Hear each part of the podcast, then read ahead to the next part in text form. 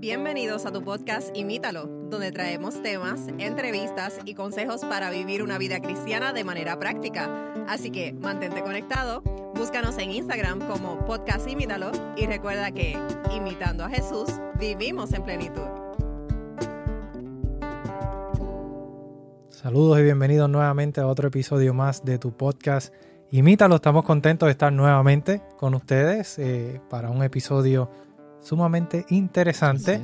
Eh, es el episodio ya número 60, ya, ya cada vez que vamos sumando los números como que siento yo, wow, cada vez... Ya llevamos un tiempito. Ya llevamos, ya llevamos un tiempito haciendo esto, pero estamos contentos de que Dios nos ha dado la oportunidad de poder llegar a ustedes y poder compartir eh, temas prácticos acerca de su palabra. Y hoy no es la excepción, hoy vamos a estar hablando de un tema también sumamente práctico, vamos a estar viendo cuál es la verdadera lucha del cristiano cuál es la verdadera lucha. Tenemos muchos conceptos, muchas ideas, pero vamos a ver eh, cuál es la verdadera lucha de cristiano y por supuesto pues vamos a presentarlo de manera práctica y bíblica. Y me gusta que, ya hemos decidido tocar este tema porque la lucha de cristiano es algo que se habla todo el tiempo en la iglesia. Y, por ejemplo, yo lo primero que pienso es la lucha contra el pecado, o la lucha contra el mar, o, por tratar de, ser santos y, evitar todas las tentaciones. Pero, ¿qué es lo que la Biblia dice que es nuestra lucha? De hecho, cuando, cuando tú mencionabas, Matthew, el, tema, yo me quedé, digo, ya esto lo hemos tocado en cierto sentido, ¿verdad? Eh, eh, pero la realidad es que la mayoría de nosotros vemos esto desde un punto de vista diferente a quizás lo que vamos a estar presentando y, y, en realidad es el, es el concepto bíblico. Eh, pero la mayoría de nosotros tratamos de mantenernos alejados del pecado, es como cristianos lo que queremos hacer, ¿verdad? Pero la realidad, lo que nos dice la Biblia en Efesios 6:12, y lo miramos cuando hablamos de la armadura, que nuestra lucha no es contra un enemigo de carne ni de huesos, sino contra gobernantes malignos, autoridades del mundo invisible, contra fuerzas poderosas de este mundo eh, tenebroso y contra espíritus malignos de lugares celestiales. Es decir, que eh, nuestra lucha no es algo eh, quizás que, que podemos nosotros hacer, no es algo que que quizás, quizás ni podemos vencer. Así que, eh, ¿cómo entonces nosotros, la pregunta sería, cómo podemos luchar contra, contra estos espíritus si son si eso es algo invisible y nosotros somos visibles no es como que podemos agarrar un arma y pelear contra ellos entonces ya no sé ustedes no sé ustedes pero esto parece una descripción de una película de terror. Algo como, como imposible para nosotros hacer. Bueno de hecho es que las películas de terror hoy en día son literalmente espíritus malignos y cosas demoníacas, así que eh, no me sorprende que, eso sea lo que se parece. Sí, y realmente no, como tú dices, Matiel, es, es, es literalmente imposible para nosotros poder luchar contra estas fuerzas y vencer. Podemos intentar luchar, ¿verdad? Eh, podemos decir, no, yo, yo puedo vencer y puedo, y puedo eh, ganar esta lucha, pero no va a pasar mucho en lo que nos damos cuenta de que realmente no podemos tener la victoria, no podemos vencer. Y Pablo se dio cuenta de esto. Pablo mismo lo experimentó y nosotros yo creo que todos nos hemos familiarizado y podemos identificarnos con este versículo que está en Romanos 7:15 que dice, realmente no, me gusta esta versión, esta es la versión nueva traducción viviente. Eh, Pablo dice, realmente no me entiendo a mí mismo porque quiero hacer lo que es correcto, pero no lo hago. En cambio, hago lo que odio. Es decir, Pablo se está esforzando por hacer algo, pero no puede. Y lo que no quiere hacer, eso es lo que hace. Entonces, no, no puede vencer la lucha contra las tinieblas, contra el pecado, contra las tentaciones, eh, por sus propias fuerzas. Pero entonces, ¿cómo? ¿Qué realmente, cuál es, cuál realmente nuestra lucha? Pues si no podemos vencer eh, a las tinieblas, al enemigo, cuál realmente será nuestra lucha, ¿verdad? Una cosa que mi mamá me enseñaba siempre cuando yo era chiquitica decía, cuando tú tienes miedo, dile al diablo que se vaya en el nombre de Dios. Porque nosotros por nuestras propias fuerzas no podemos hacer nada. Tiene que ser todo en el nombre de Dios. Dios es el que puede luchar esa batalla con nosotros. Pero entonces, si Dios es el que lucha por nosotros, como ya hemos visto en otros episodios anteriores, ¿por qué es que las personas no son, no tienen éxito? ¿Por qué es que las personas no pueden ganar sus batallas. Y, tú mencionas, Kaylin, ¿por qué las personas? Y la realidad es que, ¿por qué nosotros mismos? Porque a veces nos pasa igual que a Pablo, que lo que no queremos hacer, terminamos haciéndolo. ¿Por qué, a veces se hace tan difícil eh, esa vida cristiana? Y esto es algo que yo creo que todos nos podemos identificar un poco con esto de una manera u otra. Y, para mí es que no hemos entendido cuál es la lucha del cristiano. Y es algo que eh, cuando estudiábamos el tema, eh, para mí fue sorprendente verlo desde este punto de vista porque es una realidad y así no, no, no lo había visto. Pero eh, la, verdad, lucha, la verdadera lucha del cristiano tiene que ver más que con estas otras cosas, tiene que ver con buscar de Dios. Y esa es la clave. Y yo sé que ahora que se menciona suena tan obvio, ¿no? Es como, como no lo habías visto antes, pero, pero en realidad nuestra mente ha estado dando vuelta alrededor de esto, pero, pero no lo visualizábamos así. Que lo que nosotros tenemos que concentrarnos a hacer no es vencer a nadie, sino es de buscar a Dios y Él va a ser quien va a vencer eh, ese pecado por nosotros o esa, esa tentación es Él quien la va a vencer. Así que la verdadera lucha de nosotros es buscar a Dios. Pero ¿por qué entonces lo llamamos una lucha? ¿Por qué, es difícil? ¿Por qué, tendría que ser una lucha si es solo buscar a Dios? no Y es que tenemos que comenzar, eh, Matthew y Kaylin, tenemos que comenzar con negarnos a nosotros mismos y esto es quizás lo más difícil que como ser humanos, como cristianos podemos hacer porque nadie quiere negarse a sí mismo, nadie quiere poner a los demás antes que a, que a sí mismo, nadie, ninguno de nosotros eh, quiere dejar ese orgullo que, que, muchas veces ni nos damos cuenta cuán orgullosos estamos siendo eh, con respecto a todo. Siempre pensamos en nosotros primero antes que en los demás. podemos decir que sí, que eso es lo que queremos. Podemos decir, no, eso es lo que yo quiero, quiero, quiero dejar mi orgullo, pero eh, lo decimos en palabras, pero es como decía Pablo, lo que quiero hacer no hago, más lo que no quiero hacer eso es lo que hago. Y es lo que nos pasa a diario. Decimos y queremos, quiero dejar el orgullo, pero en la realidad, en la actualidad, nos damos cuenta que se nos hace difícil dejar las cosas que nos gustan, dejar lo que queremos nosotros, lo que, eh, lo que a mí me gusta por buscar a Dios. Entonces, eh, esa, esa es nuestra lucha, es poder desprendernos de ese yo. Y eso, y eso es algo que es más fácil dicho que hecho. O sea, es, bien, difícil. Eh, quiero mencionar este, este texto de Mateo 16, 24 que dice, luego Jesús dijo a sus discípulos, si alguno de ustedes quiere ser mi seguidor, tiene que abandonar sus propias maneras de vivir, tomar su cruz y seguirme. Así que eh, en otras versiones dice, tiene que negarse a sí mismo. Y esto, esto es bien, bien, bien difícil de hacer porque como seres humanos orgullosos nunca queremos negarnos a nosotros mismos, nunca queremos poner, eh, en este caso, vamos a decir, lo que Dios nos manda o, la vida cristiana. Preferimos a veces quedarnos en el celular viendo cualquier cosa antes que ir y agarrar la Biblia. Entonces, eh, es una realidad que es difícil, difícil de, de, de, hacer, ¿verdad? Y, por este, eso... iba a decir que este versículo me recuerda a otro ejemplo bíblico a la historia del joven rico que fue a hablar con Jesús y a pedirle qué debo hacer para ser salvo. ¿Y qué fue lo que Jesús le dijo? Toma todas tus posesiones y véndelas y dáselas a, a los pobres, no vende, ah, dáselas a los pobres. ¿Y qué fue lo que él hizo? No le gustó, se fue para su casa a seguir viviendo su vida como, como la quería seguir viviendo. Es que es difícil, eh, por eso decía que, es difícil el, dejar el, yo, porque como tú decías, yo he sido víctima de eso mismo. A veces no tengo el deseo de, de estudiar la Biblia, hacer nada, pero estoy una o dos horas viendo videos eh, o leyendo cualquier otra noticia o cualquier otra cosa o, viendo quizás fotos en Instagram.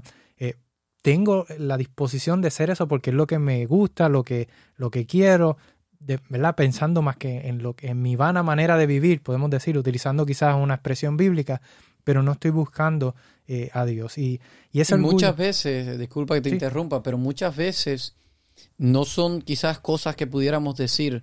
A veces pudiéramos mencionar algo quizás vano, como tú dices, como ver Facebook o ver videos random, pero a veces son cosas buenas, son cosas eh, importantes como el trabajo. El trabajo muchas veces nos puede estar robando eh, eh, todo nuestro tiempo y no nos queda tiempo para dedicarle a Dios. Por eso es que se convierte en una lucha. Si no, no estuviéramos hablando de eso, ¿verdad? Pero por eso se convierte en una lucha porque pueden ser tanto cosas vanas o cosas quizás no tan necesarias, pero puede ser cosas necesarias, cosas importantes quizás como la familia. Bueno, tengo todo mi tiempo, ocho horas de trabajo, ocho horas para dormir, pues ¿cuánto tiempo me queda? Bueno, pues lo decido dedicar solamente a mi familia. Entonces son cosas que tenemos que es, difícil. De con las que tenemos que luchar, valga la redundancia. Por eso, por eso es lo que hablamos de que es la verdadera lucha del cristiano. Y ahorita Kelly mencionaba eh, de, de, que, ¿por qué? Eh, fue la pregunta, ¿por qué, le, ¿Por qué no, más personas tienen victoria? ¿Por, qué más Exactamente. ¿Y por qué estamos en, este, en, este, en esta forma eh, de vivir? ¿Por qué, por qué estamos en el contexto espiritual fracasado? Bueno, me gusta mucho este versículo, Habacuc 2.4 dice mira a los orgullosos, estamos hablando del orgullo, mira a los orgullosos, confían en sí mismos y sus vidas están torcidas. Mas el justo por la fe vivirá. Es decir, por nuestro orgullo nuestras vidas están torcidas, por eso es que no tenemos éxito, por eso es que no ganamos la batalla, porque no permitimos por nuestro orgullo buscar a Dios, no nos permitimos, no nos damos esa oportunidad de, de buscar a Dios. Entonces, ¿Qué podemos hacer al respecto? Yo creo que estamos hablando, mm. ¿verdad? Presentando la situación, la dificultad, la verdadera lucha, el verdadero problema, pero ¿qué podemos hacer al respecto? ¿Qué pudiéramos hacer con, con esta situación o con esta, esta lucha? disyuntiva. Lo primero que podemos hacer, lo, lo primero que debemos hacer es confiar. Y esto suena más fácil que lo que verdaderamente es. Porque confiar, poner toda tu, tu confianza en, en alguien es bien difícil. Y muchas veces Dios puede que nos pida hacer cosas que no tienen sentido para nosotros, que son ridículas en, en nuestra, nuestra mentalidad humana. Ah, como por ejemplo en la pesca milagrosa, cuando se habían pasado Pedro y Andrés, se pasaron una noche entera pescando, no, no habían sacado nada del agua, Jesús llega de la nada y le dice, tira la red.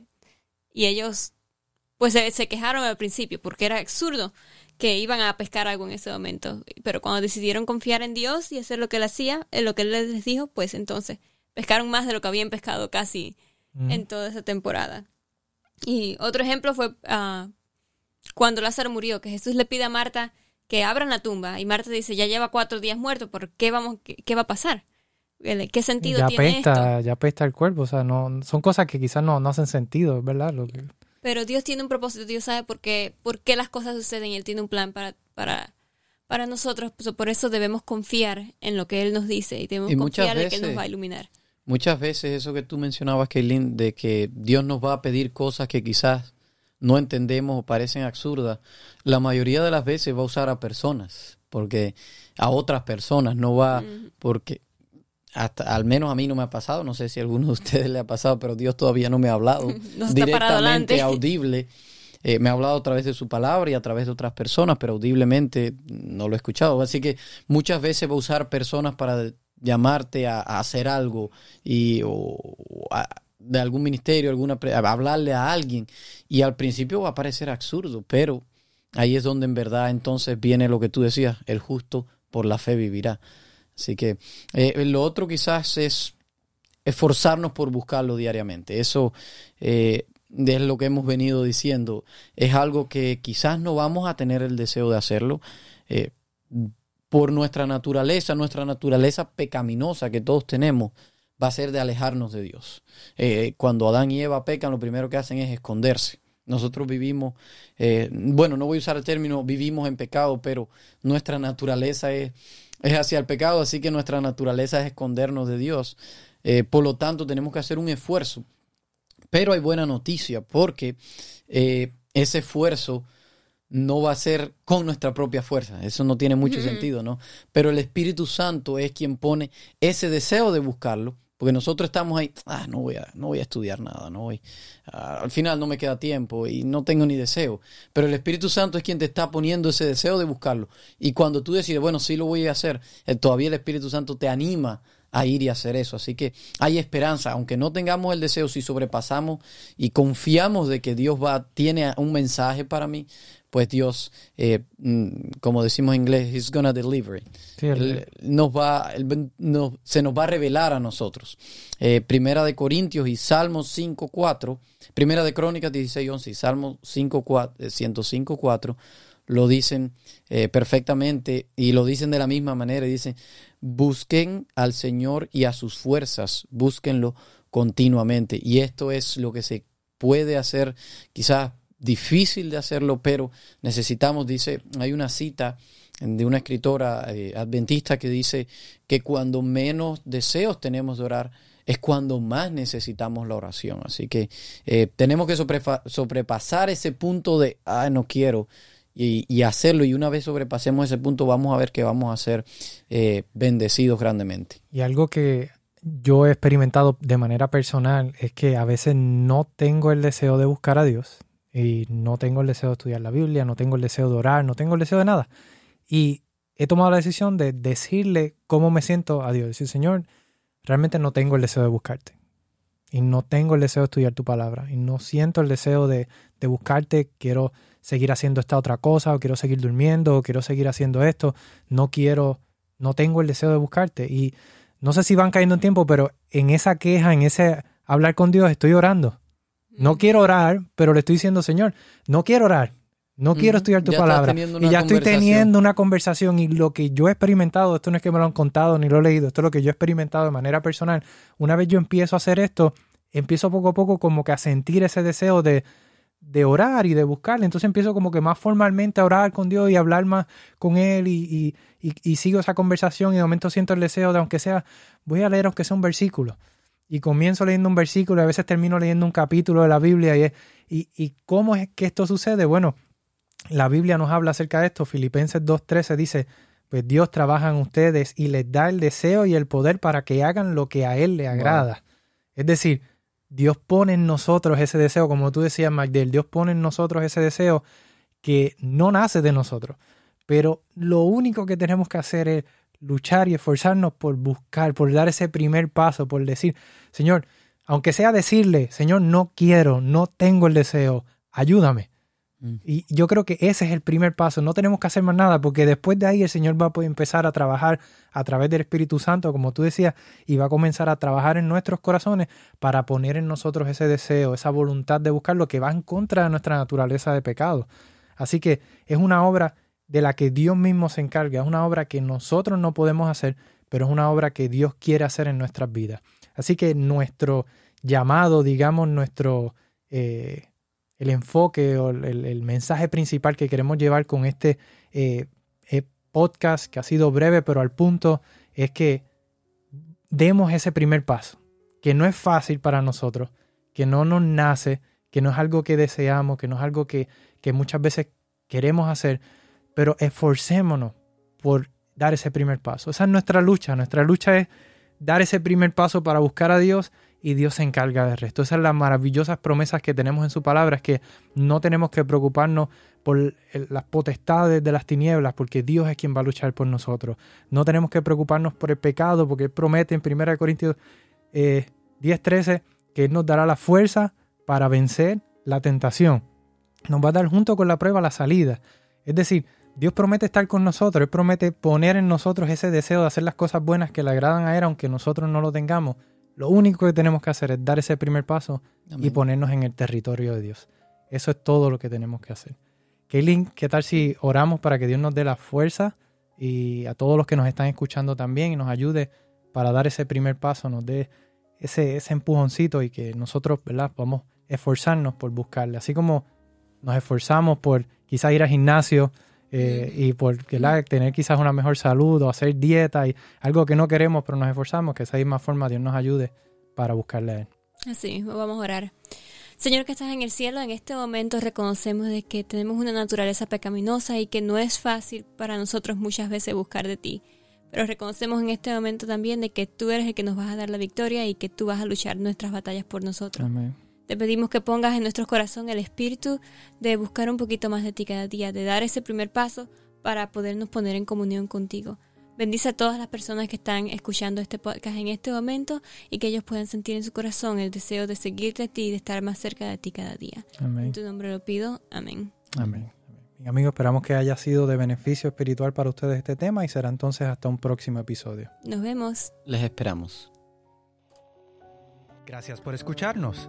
Envíanos tus preguntas y o sugerencias a través de Instagram a podcastimítalo o por correo electrónico a imítalo.wpssda.org.